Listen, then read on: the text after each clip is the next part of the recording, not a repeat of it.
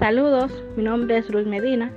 En esta ocasión estaré compartiendo un breve cuento titulado Hugo la Tortuga. Espero que les guste. Caramba, todo me sale mal. Se lamentaba constantemente Hugo la Tortuga. Y no era para menos. Siempre llegaba tarde. Era la última en terminar sus tareas. Casi nunca ganaba premios por su rapidez. Y para el colmo, era una dormilona. Esto tiene que cambiar, se propuso un buen día, harta de que sus compañeros del bosque la recriminaran por su poco esfuerzo, y optó por no hacer nada. Ni siquiera tareas tan sencillas como amontonar las hojitas caídas de los árboles en otoño o quitar las piedrecitas del camino a la charca.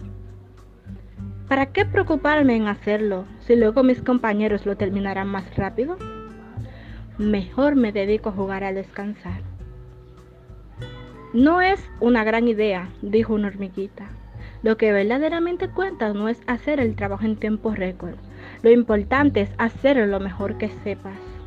Pues te quedarás con la satisfacción de haberlo conseguido. No todos los trabajos necesitan de, obreros rápidos. Hay labores que requieren más tiempo y esfuerzo. Si no lo intentas, Nunca sabrás de lo que eres capaz de hacer y siempre te quedarás con la duda de qué hubiera sucedido si lo hubieras intentado alguna vez. Es mejor intentarlo y no conseguirlo que no hacerlo y vivir siempre con la espina clavada. La constancia y la perseverancia son buenas aliadas para conseguir lo que nos proponemos. Por eso te aconsejo que lo intentes. Podrías sorprenderte de lo que eres capaz. Hormiguita, tienes razón. Esas palabras son las que necesitaba. Alguien que me ayudara a comprender el valor del esfuerzo. Prometo que lo intentaré. Así Uga la tortuga empezó a esforzarse en sus quehaceres. Se sentía feliz consigo misma, pues cada día lograba lo que se proponía, aunque fuera poco, ya que era constante de qué había hecho lo posible para conseguirlo. He encontrado mi felicidad.